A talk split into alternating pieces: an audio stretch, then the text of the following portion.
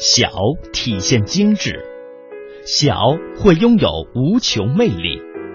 中国的许多小城里蕴藏丰富的故事，魅力小城。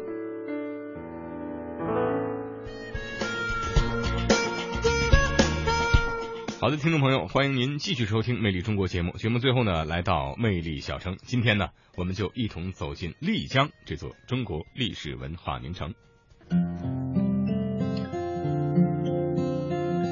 古朴清幽的小镇风情，悠悠绵长的纳西古乐，传承文化的东巴之邦，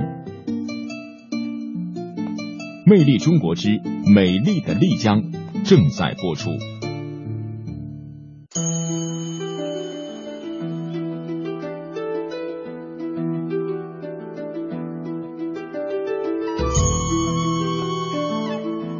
如果说在古城的街头巷尾，我们看到的是丽江世俗生活的一面的话，那么在幕府，我们将翻阅到一个在西南地区曾经辉煌一时的大土司家族的兴衰史。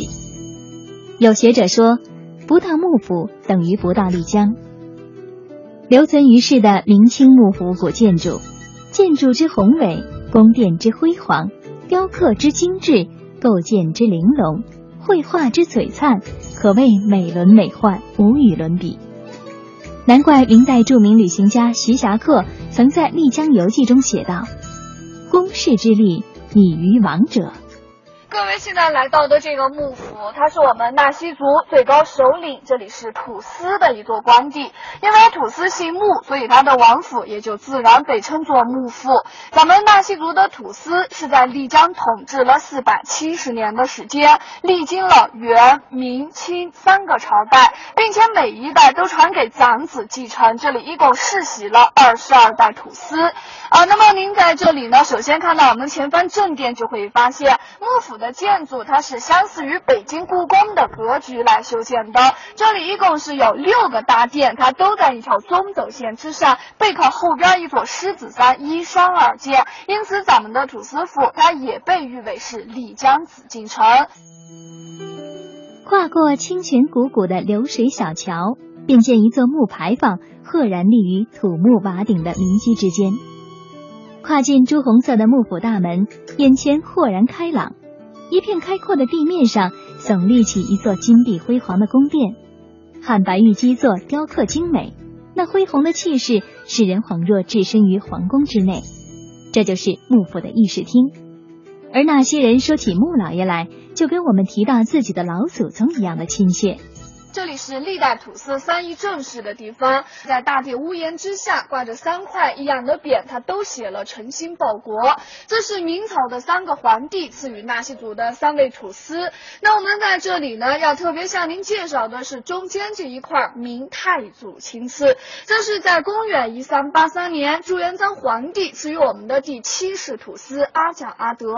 因为呢，在朱元璋建立了明王朝之后，阿蒋阿德土司他不远万。万里率总归顺朱元璋，效忠于朝廷，博得皇帝的赏识和召见，并且朱元璋得知当年纳西民族还没有汉姓，就把他自己的姓分一半，他把朱字头上的一撇一横去掉之后，剩下的木姓赐予土司，并且说道：“木者，朱之吉良。”那么土司他同样也就为了保持他这个姓氏的高贵，不允许一般的平民改姓木，所以他在木字头上。加了一撇，在右边加一个口，就把和平的和姓赐予当地的百姓，还做了非常形象的解释，就说木字头上的一撇就代表一顶草帽，而右边这个口它代表一个箩筐。那么在当地的老百姓呢，也就是戴草帽、背箩筐、为土司干活，都作为土司的奴仆，所以土司就在我们纳西族推行了官姓木、民姓和，就以这两大形式来作为区分。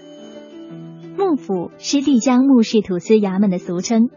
穆氏土司家族历经元、明、清三个朝代，鼎盛时期幕府占地一百多亩，有近百座建筑，是八百年丽江古城的心脏所在。据《丽江府志》记载，从前的幕府殿堂巍峨，布局严谨，仅中轴线就有三百六十九米长。沿着中轴线前行，便从议事厅来到万卷楼。这里是土司藏书及敦促子女用心读书的地方。而明代是纳西族历史上一个重要的发展时期。深得明王朝信任和倚重的穆氏土司比较开明，不闭关自守，积极引进中原汉族地区的生产技术和文化教育，广交中原名士，从内地引进文化、医药、教育、建筑、开矿、工艺制作等各方面的人才俊杰来到丽江。这里是一个藏书万卷的地方，而我们进到这一大殿的一楼当中，首先在这边您看到的是一部藏经，在这里看到有藏族的文字。因为在我们的木氏家族发展的最为兴盛辉煌的时候，土司的势力范围也是向周边扩张。最远的时期，咱们纳西族土司还管辖到了西藏昌都，所以土司也是为了巩固自己在藏区的统治，曾经迎请西藏的活佛来到丽江，在幕府里花。了九年的时间勘印了一部大藏经《甘珠尔》，并且把吐司勘印的《甘珠尔》供于拉萨大昭寺之内，成为正寺之宝。而在幕府留下的这一部分是一部手抄本，里边的所有这些藏文，它都是活佛亲笔手写下来的。其实咱们纳西地区也有自己非常独特的东巴文化，它就包括了纳西的语言和文字。不过土司他为了更好的沟通，为了博得中原朝廷对穆氏家族的信任和重用，他就和中原保持一致，在我们纳西地区也重视了汉文化的教育。所以整个幕府当中的对联、题字、匾额，包括这大殿二楼里的藏书，全都使用汉字，在这里就没有用纳西族自己的象形文字了。同时，土司的思想就非常开放。他在我们的前方还供奉的是孔子的神位。他重视汉文化的教育，也推崇了儒家思想。幕府的总体建筑风格是仿紫禁城而建，前后分为两院，中轴线上分别有议事厅、办卷楼、护法殿等大殿，两侧房屋罗列，楼台亭阁数不胜数，花园回廊风格别致。想要去到玉音楼，则要穿过天桥才能够到达。而为何要修建这样一座人行天桥，也变成了大家疑问的焦点。为什么要修建一座天桥呢？去到后花园？其实咱们天桥之下呢，还有前后相通的。很宽的一条人来人往的街道，那么底下这条街它就不属于咱们土司府，它把整个王府的建筑还一分为二。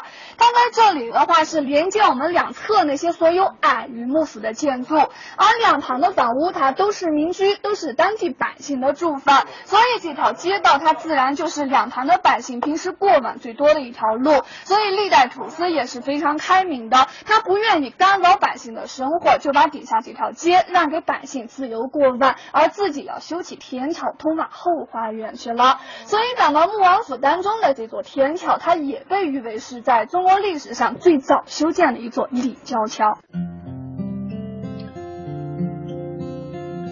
古朴清幽的小镇风情，悠悠绵长的纳西古乐，传承文化的东巴纸坊。魅力中国之美丽的丽江正在播出。穿过天桥，便来到了玉音楼。这里是穆氏土司接圣旨和歌舞宴乐的地方。玉音楼的二楼陈列着白纱壁画的复制品，府内还设有一个陈列室，陈列着一个中等收入的纳西人家给女儿置办的嫁妆。最有特色的是七星羊皮和铜器。玉音，它首先呢也是形容了非常美妙的音乐。不过在当时，咱们吐司它重在取第二层含义，因为这个大殿的二楼之中又是它专门供奉皇帝圣旨，所以这里的玉音它特别形容的是皇帝的声音，要代表皇帝的诏书。而对于穆王府的六个正殿来讲，咱们玉音楼呢是修建的最为漂亮的，也是最有特色的一个大殿。您不论是从哪一个角度去看，它都可以看到最少有五个飞檐，它就像五只展翅欲飞的凤凰。所以咱们这个大殿它。又称作是五凤楼，并且呢，在每一个飞檐之下的雕刻，我们请您来看一下了。在翘起来的屋檐角之下，您是否看到了咱们幕府当中凤在上，龙在下的这个格局？那么，首先土司它也是以这个建筑特色来赞扬当地的女性，的确是非常的辛苦忙碌，对于他们的地位给予了充分的尊重和肯定。不过，更重重要的也是土司很聪明的，给纳西族的女性都戴上了一顶高帽子，也是鼓励他们继续的披星戴月了。沿着狮子山山路而上，便可以到达幕府的最高点三清殿。在这里鸟瞰古城，不难感受到徐霞客所描述的民房群落、瓦屋治理的景象。极目远眺，古城一大片质次邻比的民居瓦房，呈现出一片与天地浑融的黛青色，宛如细浪绵绵的一片苍青色深湖，又如铺开的一幅巨大的水墨画。非常明显，您一眼就能够看到，在这个建筑房顶之上，深颜色瓦的那些房屋建筑就是咱们的土司府，而在它周边灰色瓦浅一些的这个房屋建筑呢，都是民居百姓的房屋，它们是融为一体的。那么对于丽江古城来讲，它最为显著的一个特点就是自古以来都没有修城门，没有筑城墙，这是一个四通八达的古镇。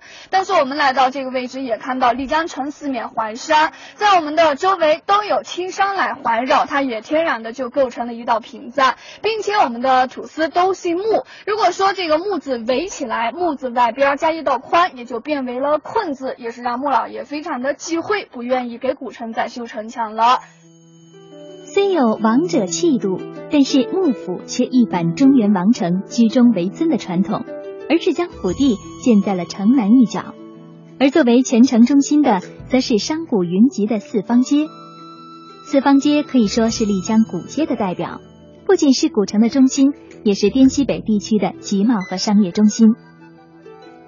四方街是一个大约一百平方米的梯形小广场，五花石铺地。街道两旁的店铺林立，西侧的制高点是科工坊，为风格独特的三层门楼。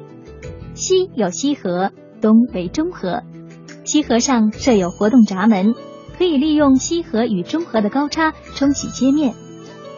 从四方街的四个角延伸出了丽江古城的四大主要街道：光义街、七一街、五一街和新华街。这之后，又从四大主要街道岔出了众多的街巷，如蜘蛛网一般交错，四通八达，从而形成了以四方街为中心，沿街逐层外延的缜密而又开放的格局。从中可以看出，丽江古城最初形成于乡村集市，最终也因商业贸易而繁荣。这与古城千百年来作为茶马古道重镇的历史是紧密相关的。应该说，它修建的时候是古城的中心，大家南来北往的商人都可以在那地方的话呢做生意，所以它必须有这样的一个广场。但是为什么取名叫四方街呢？就是因为它是一个方形的广场，而且是四通八达的。那么它是四方形的，我们这边街那就是买卖商品交易的地方，就叫街了。像我们穆老爷的知府大印，它有个印章嘛，因为知府大印的印章的话呢，就有点像这个方形的广场，就是寓意一个。全镇四方的意思了。四方街的话呢，它也不水平。曾经我们这个四方街的话呢，它有一个洗街和冲街这样子。因为我们这个街道赶集集市上了之后嘛，它比较脏，垃圾啦、剩下的物品啦等等都会扔在那上面嘛。那个的话，第二天我们怎样去做生意嘛？对不对？太脏了。在这边就是利用这个溪河水嘛，在西河水那边有两个桥。那么这个是商品的专卖地，一个地方就是卖蛋类的。如果你卖豆类的，像豌豆啊、鸡豆啊等等的话，你就在那个桥上卖嘛。他在那边用一个很大的木渣砸下来，用这个河水的话呢，就是买上来了嘛，对吧？那他就可以冲街和洗街。